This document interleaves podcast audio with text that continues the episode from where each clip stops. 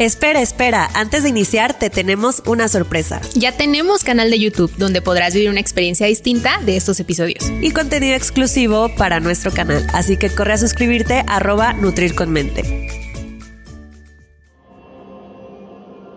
Podcast Productions.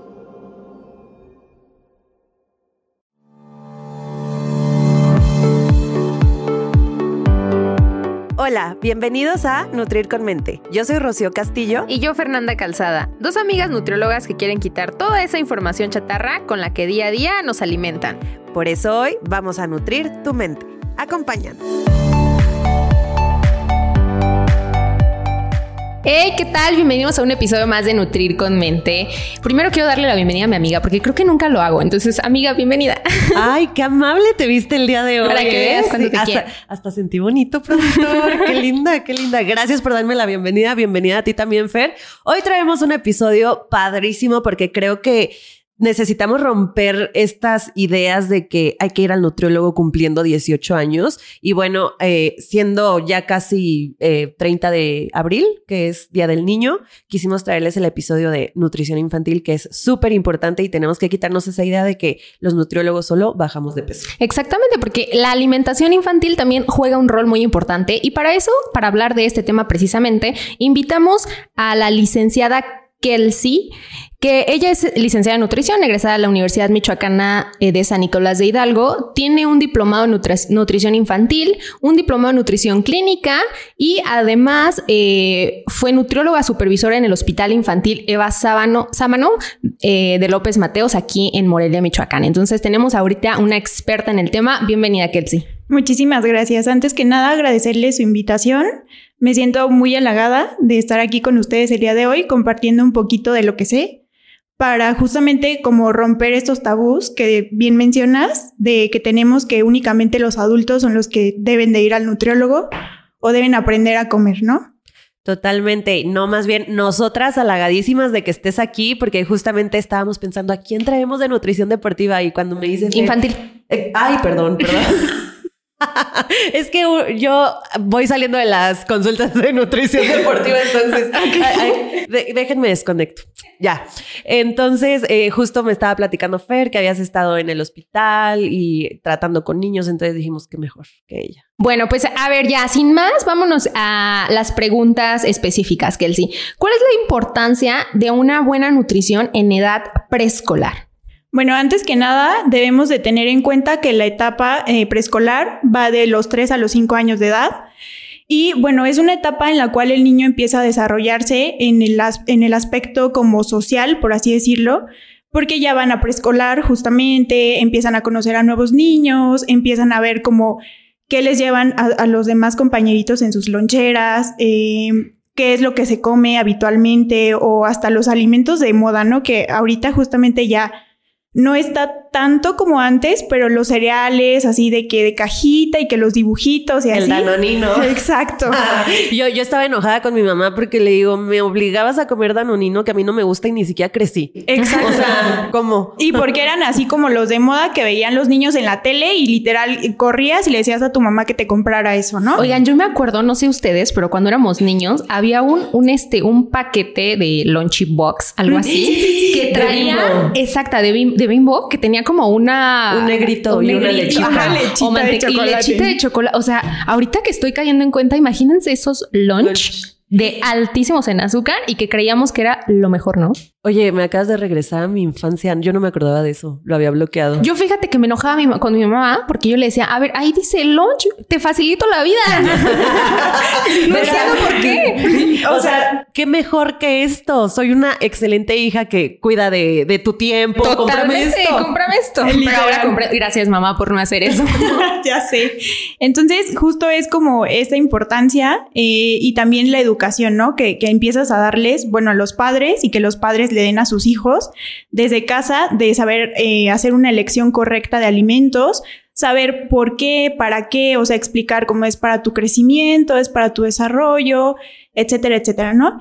Y eh, también juega un papel muy importante, como les mencionaba, la influencia de sus compañeritos. Es decir, si a lo mejor a, un niño le mandan su lunch así, este, completo, eh, un sándwich, a lo mejor, no sé, zanahorias baby y, agüita natural, pero ve que su compañerito se está comiendo justo, ¿no? Una lechita de sabor y unas donitas y así, es como de, ay, o sea, ¿por qué a ti eso y a mí no? Híjole, Entonces, qué, fuerte, porque así, o sea, supongo que hay mamás que ahorita se preocupan por darle una, una buena alimentación y todo bien en casa, pero llega a la escuelita y ahí pues la influencia social pues acaba con toda esta... No, y está cañón porque justamente es una etapa se podría decir complicada en esta situación porque como estás conviviendo con varios niños, no es que estés conviviendo con varios niños, estás conviviendo con varias formas de pensar en torno a la alimentación. Porque yo recuerdo a mi mamá que una vez me platicó que casi se agarra cachetadas. Ay, ya. eso, es decir, pero que estaban en una junta de, de, de esas que hacen el De padres de familia. de eso, ya se me había olvidado el nombre y que una mamá así súper ofendida, estaban hablando del desayuno, es que yo a mi hija siempre le doy de desayunar súper saludable. Le mando sus salchichas con catsup y su Hershey's, este, vitaminado y fortificado y no sé qué.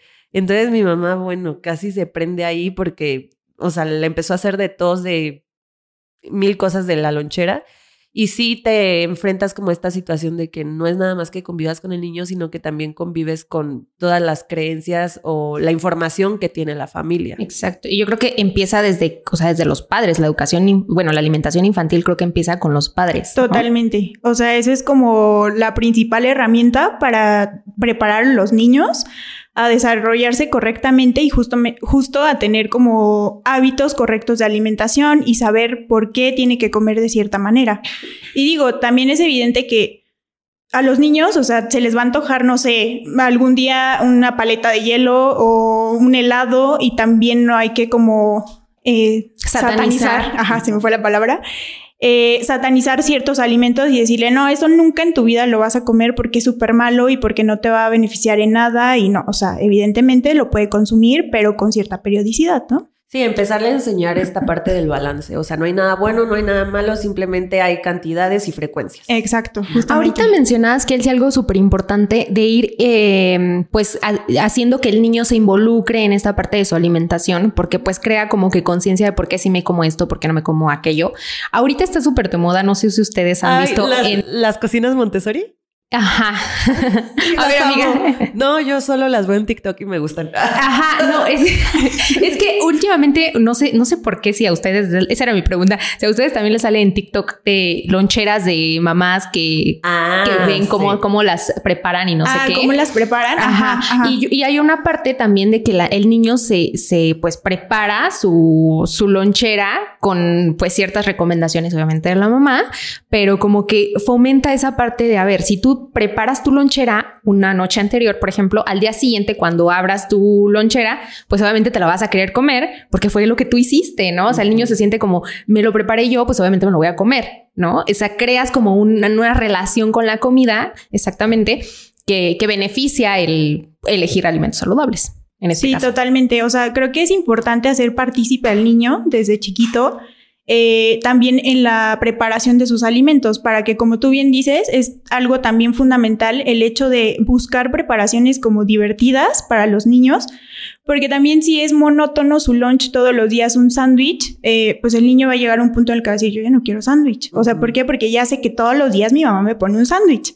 Entonces, literal, también llega un punto en el que eso influye mucho en sus decisiones o en su comportamiento alimentario, de decir, ay, me mando sándwich, pues no, lo, no me lo como, mejor compro algo o pido otra cosa o qué sé yo. O lo intercambio con mi compañerito. Exactamente. Entonces, sí es importante como irles enseñando desde pequeños y que ellos participen en la preparación, como bien lo mencionan. Creo que sí hay así como que hoy en día muchos eh, diseños que puedes hacer o moldecitos que a lo mejor, o sea, el sándwich, exacto, o sea, el sándwich igual, pero lo cortas como florecita y pues ya es como más llamativo para ellos, ¿no?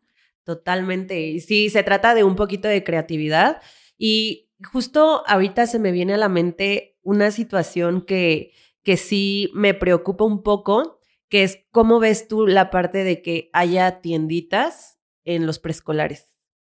Híjole, eso es una cosa que la verdad es un problema que creo que tenemos en nuestro país. eh, porque justo pasa eso en muchas ocasiones, que era lo que les decía, ¿no? A lo mejor eh, nosotros podemos educar a los padres, los padres pueden educar a sus hijos en cuanto a temas de nutrición y alimentación, pero si el niño eh, le pones acceso a este tipo de cooperativas, tienditas, que yo recuerdo que desde que iba a la escuela existían, la verdad es que lamentablemente no se tiene como eh, fomentar los hábitos correctos o una alimentación un poco más balanceada y saludable.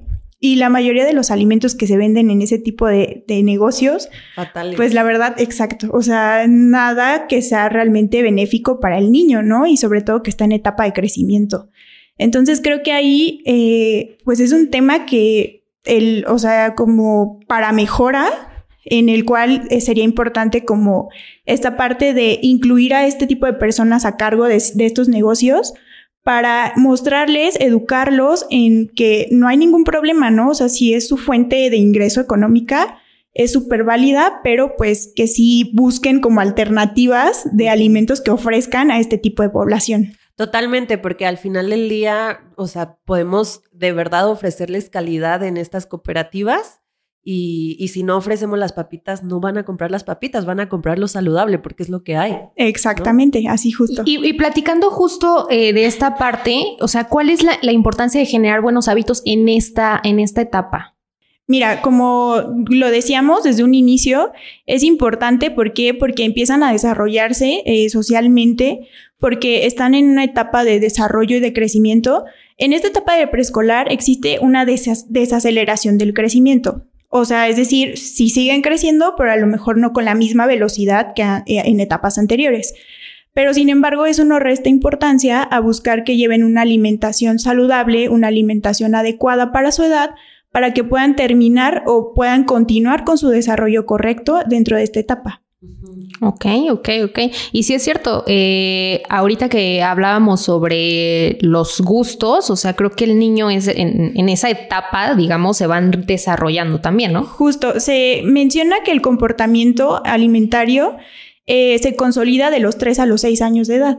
Entonces es algo importante que tenemos que buscar justamente educar al niño desde esa etapa para que la consolidación de sus hábitos de alimentación sean lo más saludables y lo mejor posible. Y está cañón como las decisiones que tomamos como adultos en torno a la alimentación de nuestros hijos va a repercutir en toda su vida y en cómo se comporten e incluso nosotros podemos provocarles indirectamente o directamente ciertas enfermedades en la vida adulta. ¿Por qué? Porque si lo estamos predisponiendo a lo dulce, a lo salado, etcétera, en su vida adulta le va a ser muy complicado dejar este tipo de alimentos y pues ya sabemos que eso siempre desencadena en alguna enfermedad como diabetes, presión arterial alta, etcétera, etcétera, etcétera. Claro, totalmente. O sea, ese es como mm, pues una de las responsabilidades muy grandes que tienen los padres y bueno, la familia en general, porque también no sé si han escuchado o en algún punto les pasó de que se sentaban, a lo mejor ustedes más chiquitas, este, y le servían generalmente casi la misma cantidad que le servían a su papá, a su mamá, a su hermano mayor, de todo, o sea, de sopa, de guisado, de tortillas, eh, de, no sé, agua de sabor. Entonces era como de, pero es que no te vas a levantar hasta que te acabes esto. Sí, Entonces, lo viví. Exacto. Entonces también es súper importante que ahí los papás entren en esa parte y entiendan que las raciones son totalmente diferentes. O sea, no porque el niño digan, es que está en crecimiento, está en desarrollo y claro que ocupa más cantidad de alimento. Claro que no. O sea, es totalmente errónea esa idea. Es como el típico de la embarazada, tiene que comer doble. Por doble, por dos. Por dos, porque está creando. Ahorita que estábamos mencionando esto de las cantidades, que él sí, creo que es importante hablar sobre la alimentación intuitiva en los niños, ¿no? Que yo siempre he dicho que los niños son, o sea, comedores intuitivos por excelencia, claro. porque ellos saben lo que necesitan, ¿no? Claro. Pero sin embargo, esta cuestión de que les digamos, no te levantes de la cama, de la mesa hasta que te termines el, la comida, ¿no? Eso va perdiendo o menguando la alimentación que Totalmente. que por sí mismo tienen. Y después como adultos va a ser como dame otra quesadilla más. Exacto. y porque ya tengo no que tenemos límite hasta acá. para, exacto, o sea, porque yo me comí una y mi papá se comió tres, entonces sí me puedo comer otras dos, ¿no? Exactamente. Entonces, justo como lo dices, Fer, eh, la alimentación intuitiva, como por, eh, pues de nacimiento, eh, se tiene, ¿no?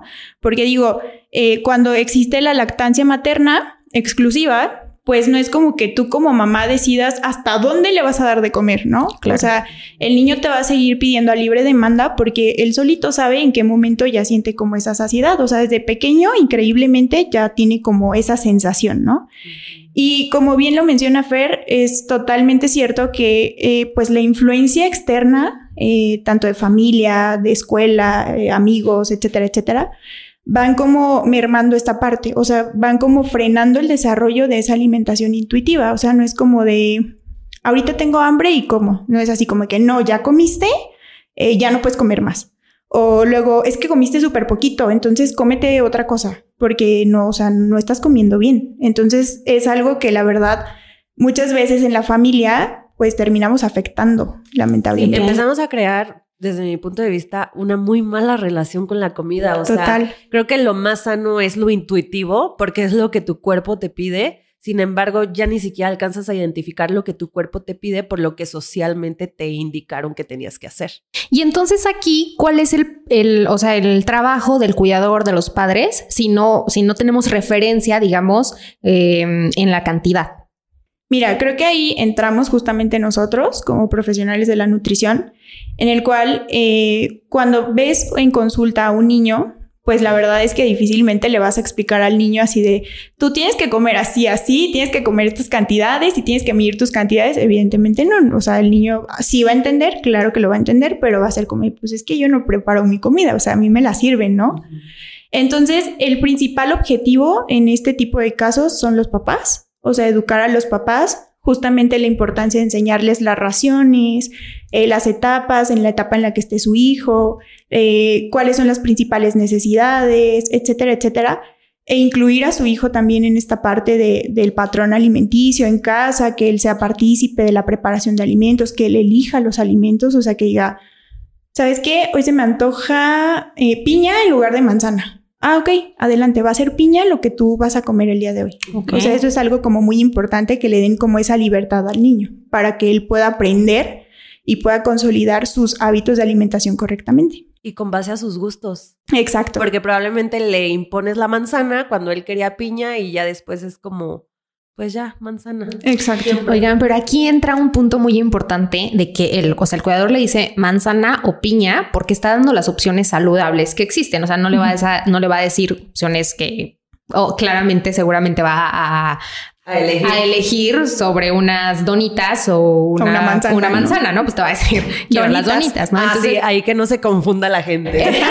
creo, que, decir donitas creo, que, creo que aquí, o sea, lo importante es que el cuidador eh, tiene que dar a elegir opciones saludables, ¿no? O sea, enfocarnos en la calidad de los alimentos y ya el niño dirá, pues, cuánta cantidad. Exacto, justo así, o sea, porque como bien lo mencionan, digo, evidentemente si al niño le dices chocolate o cóctel de frutas, pues a lo mejor en ese momento decir, no, pues chocolate, mil veces, ¿no? Entonces la importancia radica desde, eh, pues dar la información como general y completa de una alimentación saludable a los cuidadores para que ellos a su vez eh, transmitan esa educación, esa información y pues puedan desarrollar eh, los hábitos en casa de la mejor manera posible. Y es que ah, otra vez regresan lo de los hábitos, porque yo aquí les voy a contar una anécdota. Yo me acuerdo que cuando iba en la primaria tenía un compañero que de lunch le mandaban brócoli cocido, o sea, nada más cocido. Y él, o sea, decía, es que a mí me gusta. Y, o sea, en lugar de preferir el chocolate que teníamos al lado, porque inclusive, o sea, a veces había como de esos tipos de este, convivios del día del niño y te daban tu, pues tu kit de dulces y galletas y todo, este niño prefería comerse el, brócoli. Entonces ahorita que yo lo veo en retrospectiva digo, qué buen trabajo de los papás hicieron, porque el niño elegía, elegía eso porque pues le gustaba, supongo. Entonces eso también eh, habla del impacto de los hábitos que tenían en casa. Justamente. O sea, de que aprendan ellos a hacer la elección por ellos mismos. Exacto. Porque seguramente tampoco satanizaron esta parte de los dulces, pero pues quizás en otro momento. Porque si lo hubieran satanizado, yo creo que un niño es súper transparente y honesto y te hubiera dicho, no, es que mi papá dice que el chocolate es veneno. ¿no? o algo así. Exacto. ¿No? Por ejemplo. Y aquí algo que me llamó, así me brincó muchísimo que comentaste es que justamente la asesoría más que al niño va a los cuidadores. Entonces estamos hablando de que cuidador, si tú no tienes buenos hábitos de alimentación, ¿cómo le vamos a transmitir a los niños estos hábitos? Y te lo digo porque eh, me han llegado pacientes que están buscando embarazarse o ya están en etapa de embarazo, que bueno, ya están creando una vida y van a asesoría porque no quieren subir tanto de peso. Nada más por esa razón. Y es como, es válida y claro que es importante no subir mucho de peso en el embarazo. Sin embargo, no debería ser el motivo de, principal de la consulta, ¿no? Es como, estoy formando un bebé, necesita lo necesario y obviamente todo esto que yo aprenda en esta etapa se la voy a transmitir a mi niño en algún punto de la vida. Pausa, nos ayudarías muchísimo suscribiéndote a nuestro canal de YouTube y compartiéndolo. Para que así más personas puedan nutrir su mente. Continuamos. Totalmente. Entonces ahí también radica mucho como la importancia de eso, ¿no? O sea, como de eh, hacerles entender a los papás esta parte, porque a mí me pasa mucho, yo ejemplifico, que si para nosotros como adultos, a lo mejor si estás en algún eh, plan de alimentación para cierta, eh, no sé, hipocalórico, supongamos, ¿no? Y pues tú vas, no sé, a una reunión y pues ves que todos los demás están comiendo hamburguesas, pizza, refresco, papitas. O sea, evidentemente a ti se te antojan. Es como de, híjole, se me antoja tanto, pero que no puedo, ahorita no, etcétera, etcétera. O no puedo consumirlo porque estoy enferma o algo así. Y digo, imagínense para los niños también, o sea, justo lo que mencionas, todo es en casa y si tú como cuidador no llevas una alimentación saludable, pero pretendes que tu hijo lo haga, pero él te está viendo a ti que no lo haces, entonces ahí como que hay una controversia y el niño entra así como de, pero es que, ¿por qué yo no? O sea, ¿por qué a mí me dices que yo coma frutas y verduras y tú comes papitas y refresco? Igual hasta lo puede ver como un castigo, ¿no? Exacto. No, y es que es, el claro ejemplo que siempre hablamos de que, eh, o sea, los niños van a hacer lo que el papá haga. Entonces, en todo. Fíjate que aquí se me viene a la mente una, una em, historia de una compañera que yo tenía en la primaria. Cuando iba a su casa a hacer tarea o lo que sea, la mamá sacaba las galletas y todo se comía sus galletitas, su café en lo que hacíamos la tarea. Y cuando le pedíamos una galleta, no nos la daba y nos la ponía en el estante hasta arriba. Decía, no, ustedes no, porque tienen que cuidar su alimentación, luego engordan. Ay, qué te estoy hablando que teníamos nueve años, ocho años. Y esas palabras son súper poderosas. Súper, y a esa edad dices. Total. ajá. Justo. pero sí. Así, tal cual, dices eso. pero sí lo piensas. Tal vez en ese momento no tenía esa palabra en mi vocabulario, pero sí. Pero algo similar. Es que qué fuerte, porque desde ese momento regresamos a que en esa etapa se están formando hábitos y la, entre ellos la relación con la comida y con tu cuerpo. Mm. Entonces, esas palabras, como bien dices, son muy fuertes. Sí, sí, sí, tienen un impacto muy importante. ¿eh? Bueno, vamos a pasar a la siguiente pregunta. ¿Qué, em, ¿qué son los picky eaters, Kelsey? Eh, mira, es un término que creo que actualmente eh, ha sido como muy sonado. Eh, también se le conoce como niños quisquillosos o niños melindrosos. Y entonces no sé si han escuchado mucho así como de que, ay, qué piqui eres para la comida. Entonces justo se refiere a mm, un comportamiento alimentario en el cual hay como mucha selección de alimentos. Es decir, el niño eh, aunque le ofrezcas diferente tipo de alimentos, es muy selectivo y te dice, no, esto no, esto no, esto no me gusta, no quiero, no quiero, no quiero, no quiero. Pero no tanto como porque, eh, no sé, no le caiga bien o le genere alguna alergia o inflamación, etcétera, etcétera, sino porque es un comportamiento que ellos desarrollan. Entonces, eh, este es como un caso súper importante y como de un tratamiento en el cual volvemos a lo mismo, eh, va como más direccionado a los cuidadores para que ellos sepan eh, qué tipo de, estrategias utilizar en estos niños. Entonces, no es porque el niño quiera o porque sea berrinche del niño así de que, ay, no, no quiero comer eso porque no quiero y ya. O sea, no, es un comportamiento. Entonces es importante que se sepa un poquito el manejo de cómo vamos a tratar este tipo de comportamiento. Entonces es importante también o hay ciertos factores que influyen en él, que va también desde el embarazo, es decir, el tipo de alimentación que llevaba la mamá. Oh, ¿esa puede ser alguna causa? Exacto. Ya ven, y luego las mamás todas enojadas. Ay, es que este, este, mi hijo no quiere comer, no le gusta nada. No come nada. Ah, Exacto. ¿Cómo te alimentaste en el embarazo? Exactamente. No te quejes de tu hijo. Exactamente. Entonces son factores que también influyen para este tipo de comportamiento. Entonces en el embarazo es eso. La alimentación de la mamá, cómo era cuando estaba embarazada, eh, si tuvo alguna complicación durante el embarazo, no sé, diabetes gestacional, eh, sobrepeso, eh, etcétera, etcétera. Y también juega un papel muy importante en la alimentación complementaria. Entonces, si hay una alimentación o una introducción de alimentación complementar complementaria tardía, esto también puede ser eh, un factor que influya en que al niño, pues la verdad, como introducimos la alimentación un poco tarde y no le estamos dando como cierta variabilidad de alimentos, pues entonces desarrolla este comportamiento. Entonces es como importante eh, manejar todo en conjunto desde el embarazo para tratar de prevenir este tipo de comportamientos. ¿Nos podrías decir qué es la alimentación complementaria para los que tal vez no sepan? Aquí nuestro productor levantó la mano.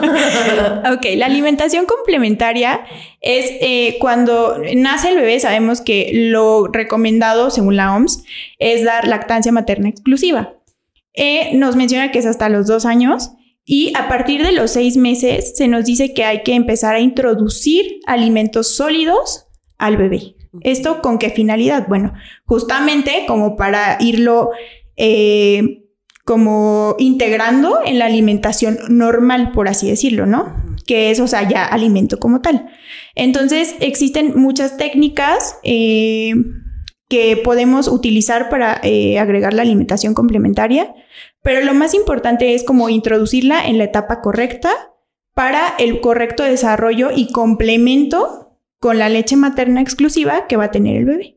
Regresándonos a los este, niños quisquillosos, a estos picky eaters, eh, ¿qué estrategias eh, específicas podemos utilizar para, para estos niños de que no comen esto, que no les gusta esto y que a veces se quedan en un rango de comida súper limitada que sabemos que se van a quedar deficientes de nutrientes? Que eso es lo ma- ese es el mayor problema. Le dices, te quedas aquí hasta que no... Y desarrollas una mala alimentación. Ajá, ¿no? Hasta que no te lo acabes. no Porque esa es otra, o sea, e- entonces queremos, o sea, vemos que el niño no le gusta, entonces lo estamos forzando a comer algo que, entre comillas, no le gusta porque está de, quisquilloso con la comida y entonces por preocupación de que le demos los nutrientes adecuados, estamos forzando una alimentación que va a crear una mala relación, porque si le decimos, te tienes que acabar ese plato de verduras porque sabemos que necesita los nutrientes, pero si estamos generando ese impacto de te tienes que acabar, entonces el niño va a decir, oye, esto de las verduras es horrible porque no me gusta y me lo tengo que comer, entonces casi, casi estoy con la sopa aquí y casi vomitándola por esa sensación. Entonces, ¿cómo podemos? Sí, totalmente. Eh, creo que es algo, es como un caso que, que hay que manejar con mucho cuidado, porque los papás suelen desesperarse mucho. O sea, es decir, como de, es que ¿por qué no te lo comes? O sea, pero ah, mira, ya te lo hice así, no sé qué. Ok. Antes que nada hay que explicarles a los papás que es un comportamiento que no es berrinche del niño, que es un comportamiento que el niño tiene y que hay que aprender a tratarlo. Existen diferentes estrategias. Una es como a lo mejor ofrecer el mismo alimento, ejemplo, zanahoria, ¿no? O sea, no quieres zanahoria, ok. Busca maneras diferentes en la preparación de la zanahoria. Si tú le das una papilla de zanahoria todos los días y no quiere la papilla de zanahoria, bueno, a lo mejor hazla cocida, pero picada en cubos pequeños. O si está un poco más grande, pues hazla rayada como ensaladita para ver si la prueba y así le gusta. O sea, hay que buscar estrategias eh, como culinarias para ofrecerle al niño el alimento y buscar la aceptación de este. Este como, es como una estrategia. Y otra cosa como muy importante es como tener ese chip, o sea, como de, ok, no es que mi hijo esté haciendo berrinche, sino que es un comportamiento que él tiene y tengo que ser paciente con ello. Entonces, los papás se desesperan y es como de, como bien lo mencionan ustedes, así, no te paras hasta que te lo acabes, porque eso es súper saludable para ti y eso es bueno para ti. O lo castigan, Ajá, ¿no? De que no vas a salir a jugar, no vas a ver la tele, no- lo que sea, ¿no? Entonces es como eh, el buscar las estrategias, digo, unas son culinarias, otra también, como tú lo mencionabas, Fer, eh, pues es que los niños pueden eh, desarrollar cierto grado de desnutrición, ¿no? Porque no están consumiendo los alimentos de manera correcta y porque son súper selectivos y porque realmente no tienen variabilidad en su alimentación. Pero también, ojo aquí, existe el riesgo de poder desarrollar sobrepeso o, u obesidad. ¿Esto por qué? Porque muchas veces también, no sé si han escuchado, que le dicen al niño, ok, si te comes este platito de sopa de verduras, cuando te acabes tu platito, te voy a comprar unas papas. Ah, uy, sí, sí, cierto. Entonces dan como esos premios a los niños y los niños decían, ah, no, pues si quiero las papas, o sea, déjamelo como.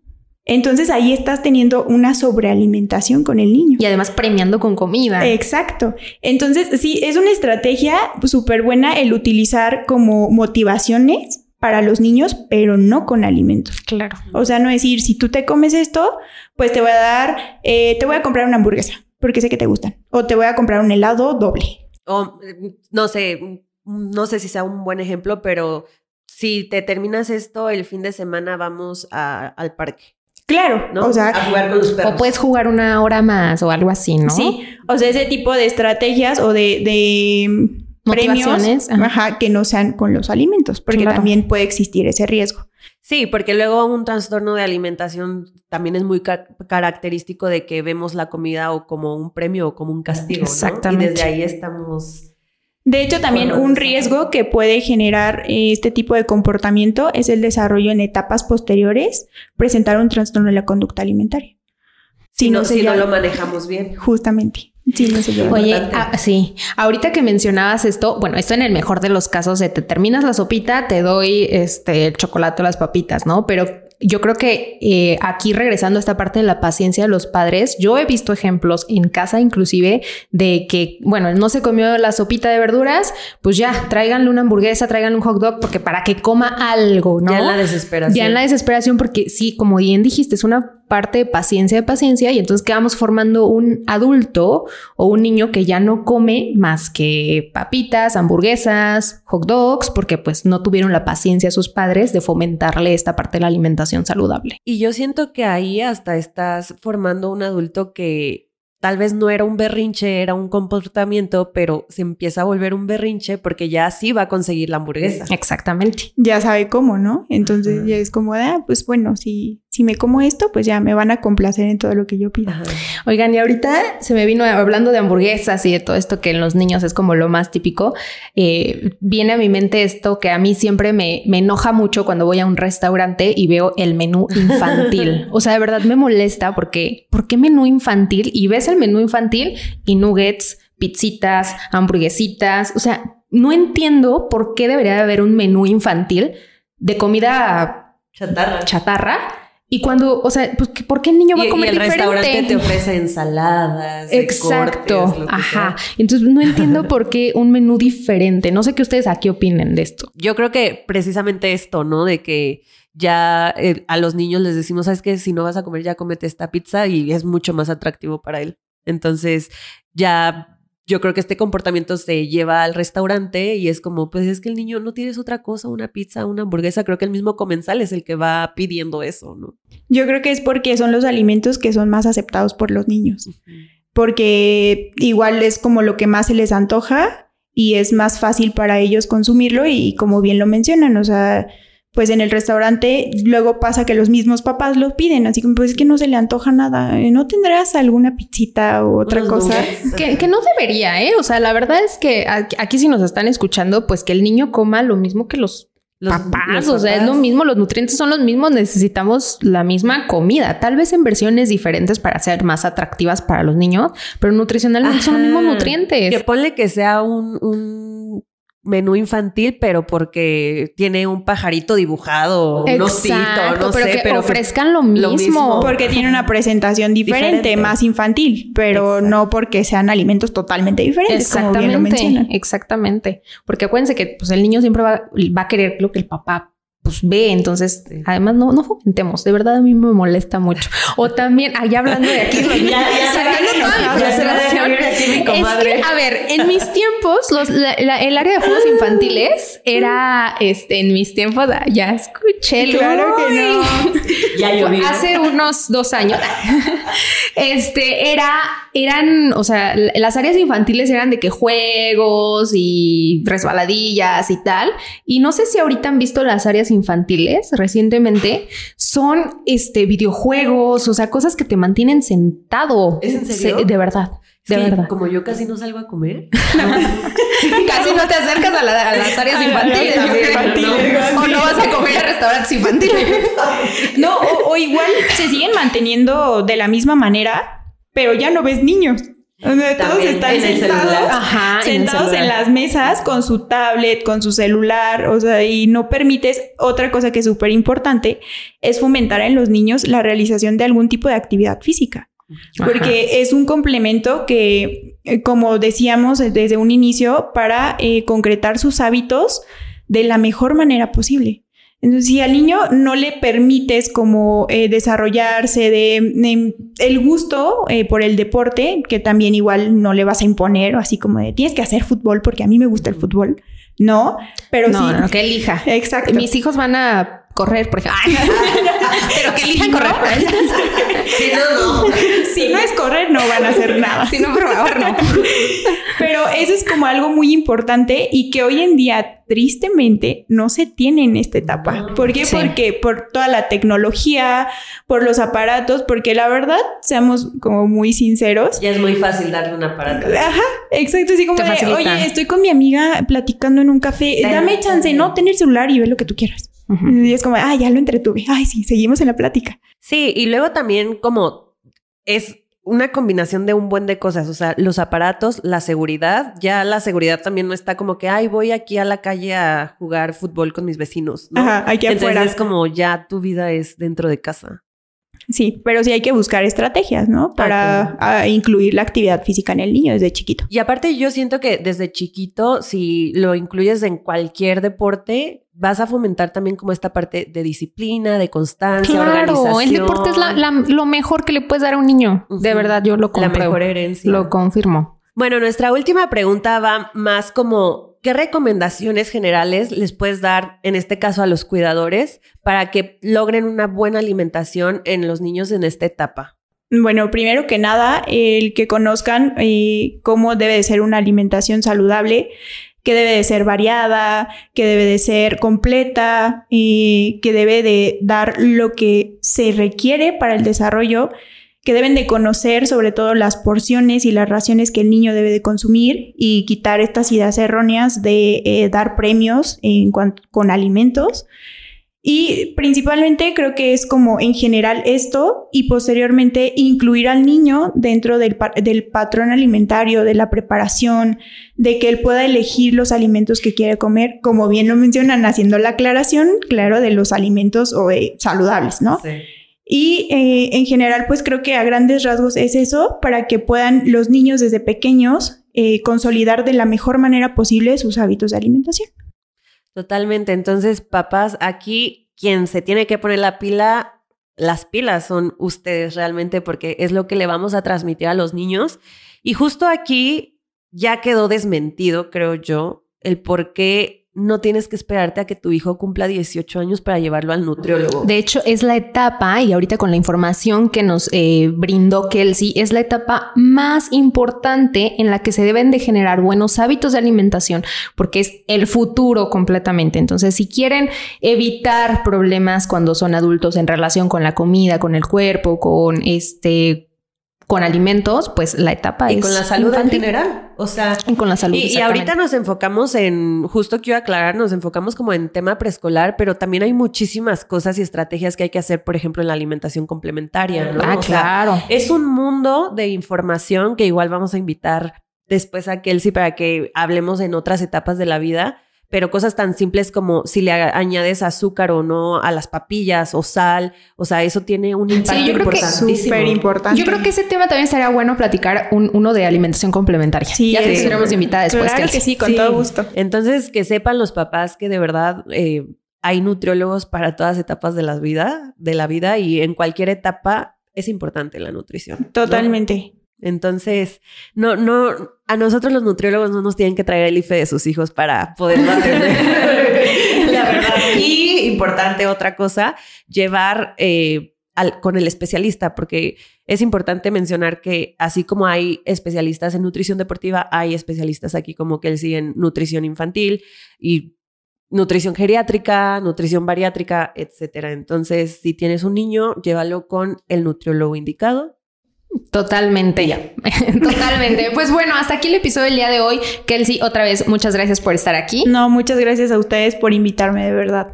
No, gracias a ti por estar aquí y te vamos a, robar otra hora de tu tiempo para otro episodio de nutrición complementaria que creo que es también muy importante. Yo encantada cuando Totalmente. Pues, no sé en dónde te pueden este, encontrar, Kel, si tienes redes sociales, en dónde te... Bueno, en Instagram estoy como nut.kel y eh, igual por, pues mi, es como mi medio únicamente y mi número telefónico que es donde pueden agendar como alguna consulta es 44 33 93 73 26. Perfecto. otra duda, ¿das asesorías em, en persona y también online? Sí, puede ser de cualquiera de los dos. Entonces, si nos están escuchando de otro lado que no es de Morelia, ya saben, la tecnología hay que usarla a nuestro favor, no para dársela a los niños, sino para llevarlos al nutriólogo. Totalmente. Igual vamos, van a encontrar eh, los datos de Kelsey en la descripción del video y del episodio en, Spotify. Y YouTube. Acuérdate, ya tenemos YouTube. Estrictamente. ok, Fer, pues nos vemos el próximo miércoles. Hasta el próximo miércoles. Y feliz día a todos los niños. Bye bye. Adiós. Gracias por quedarte hasta el final. Si te gustó este episodio, no olvides compartirlo con quienes creas que les pueda servir. Y de paso, no olvides seguirnos en Instagram. Nos encuentras como arroba Nutrir con Mente. Y si nos estás escuchando en Spotify, no olvides seguirnos para no perderte de nuestros nuevos episodios. Y de paso, regálanos tu calificación. Nos escuchamos en el siguiente episodio. Bye bye. Adiós.